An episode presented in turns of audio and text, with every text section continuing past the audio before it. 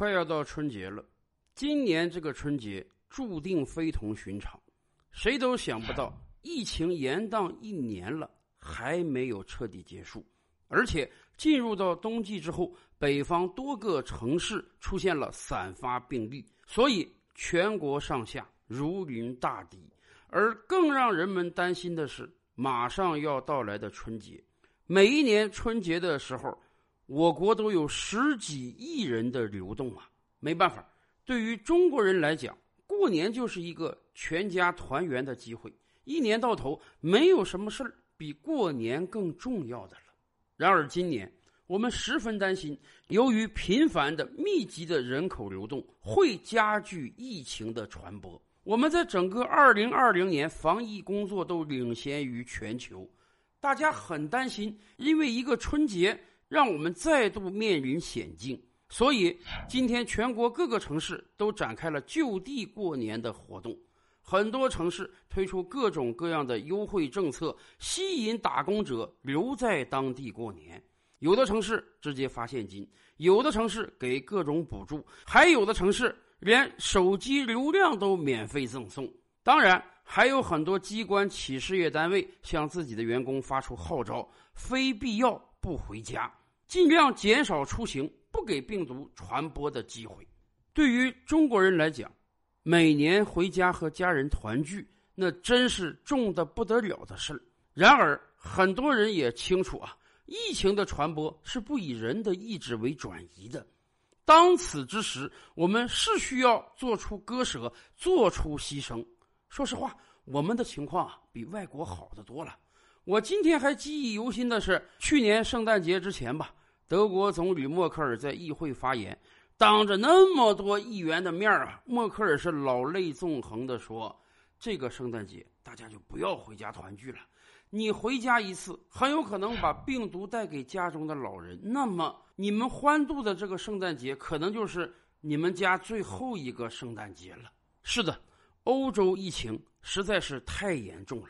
但反过来讲，即便我们疫情只是有个苗头而已，我们也不希望它这个星星之火可以燎原吧。对于每一个能够顾全大局、能够舍小家顾大家、选择在本地过年、不给国家添负担、不把病毒传回家的人，我们由衷的说一声感谢。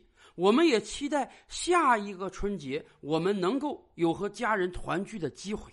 然而，反过来讲，今天各级企事业单位也好，行政主管部门也好，发出的是提倡就地过年的号召，而不是要求就地过年的行政命令。这是柔性的，而不是刚性的。为什么？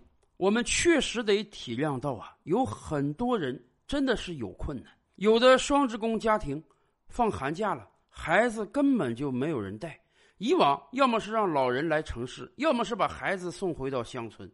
有的在外打工人可能一两年都没有回过家了，家里的年迈父母甚至祖父母一年到头就盼着过年的机会能够跟儿孙团聚一下。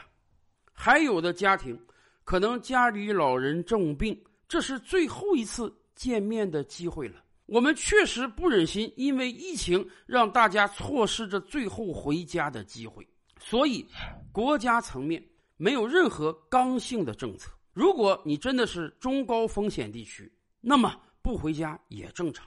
可是对于大量的低风险地区，对于很多城市来讲，可能大半年了连一个病例都没有。处于这些城市中的人，如果人家能够做好各项保护措施，有必要的原因非得回家，他们可不可以回呢？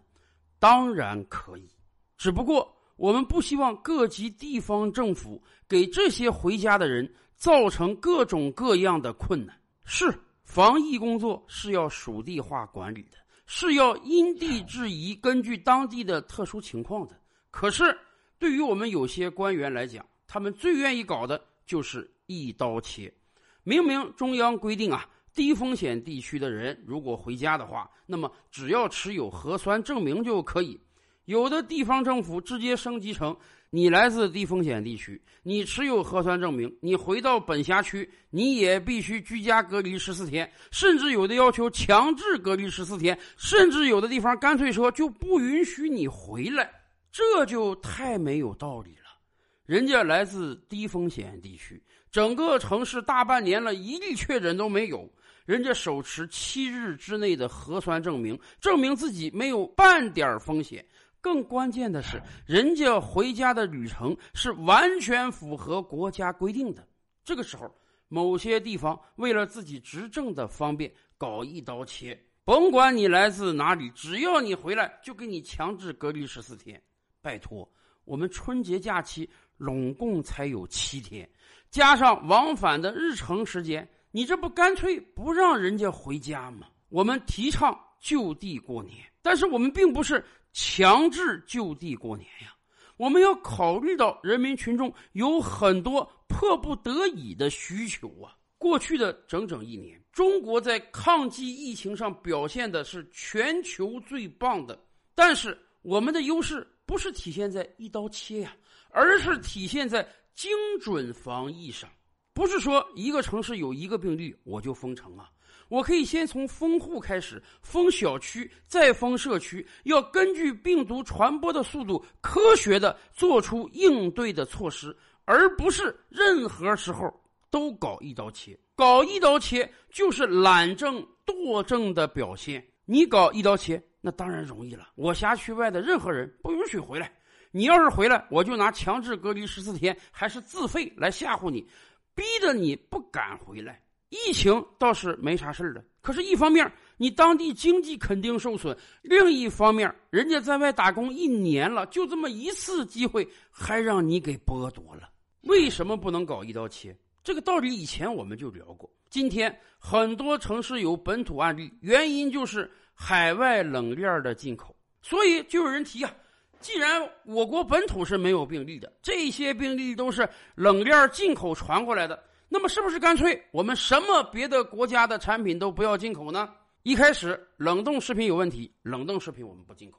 后来在有的城市，常温产品，什么布料啊、衣扣啊，也检查出病毒。那么干脆常温产品我们也甭进口了，是不是以后我们就闭关锁国了？因为国外还有病毒，我们干脆什么海外产品都不进口。大家别忘了，我国今天是世界工厂啊。我们靠着出口变成世界经济强国呀！你不进口原材料，你怎么制作成产品出口给别国呀？今天国内通货膨胀已经有苗头了，你不进口海外的粮食，不进口海外的猪肉，不进口海外的水果，我国国内物价得涨到什么状态呀？还有的人说：“哎呀。”有些城市出现散发病例，那是因为海外归国人员，哎，他们回来虽然经过十四天的隔离，甚至十四加七的隔离，但是他们复阳了，或者这个病毒太狡猾了，他们又传播别人了。干脆我们也搞个一刀切，从现在开始，海外的人，甭管是华人还是外国人，根本就不让他进入到中国，这样行不行呢？好嘛，先是货品不让进中国。再来，人员也不让进中国，难道我们要退回到大清王朝，彻底的闭关锁国吗？如果真是那个样子，我们会发展成什么状态？相信每个人都心知肚明。病毒是可怕的，但是我们人类，尤其是我们中国人，有战胜病毒的方法。过往一年的经验，我们已经告诉给全球了。难道我们对自己连这点自信都没有吗？体现我们中国人智慧的，不是一刀切，不是因为有病毒我就层层加码，用最严格的政策抵御病毒，而是我们有精准防疫的方案，既阻挡病毒于外，又发展经济于内。其实相似的道理大家都懂，我们以前也跟大家聊过，就说交通问题吧。全国各个城市哪天没有交通事故？每年因为交通事故死亡多少人？如果因为这样，我们也提个一刀切的政策，好不好？从现在开始，汽车厂商不要生产了，不允许你卖；已经买到的小汽车也不许你开。每个人天天在大马路上腿儿着上班，那绝对不会出现交通事故。全国因为交通死亡的人数立马就能变成零。哎呀，这是多么大的一个功绩呀！可问题是，为什么全球没有一个政府搞这样的一刀切？原因再简单不过了吧？我们不能因为交通事故会死人、会有重伤，我们就不发展汽车产业，我们就必须天天走路上班。甚至在很多城市，有时候啊，你多增设几个红绿灯，你多在路口安排一些交警，就可以减少交通事故的伤亡率。可问题是，为什么我们不掏空这个城市的财政，把每一个路口都安上红绿灯，把每一个路口都安上三四个交警？因为这样太花钱呀。虽然我们说人是最可宝贵的，人命是无价的，但没有一个城市的主政者会为了让这个城市的交通事故一年少死一个人，就多花数倍的钱在交警和红绿灯的设置上。为什么交通领域不搞一刀切？道理大家都明白，交通领域它也是一个精准防疫的活儿，所以呀。你这个城市防疫工作搞得好不好，不是看你的政策够不够狠，不是看你有没有把所有来自于域外的人全部挡回去，或者让人强制隔离十四天，而是看你有没有精准的防疫政策，既让病毒远离你，又给予大家回乡的机会，还能让经济保持增长。今天，卫生部也好，发改委也好。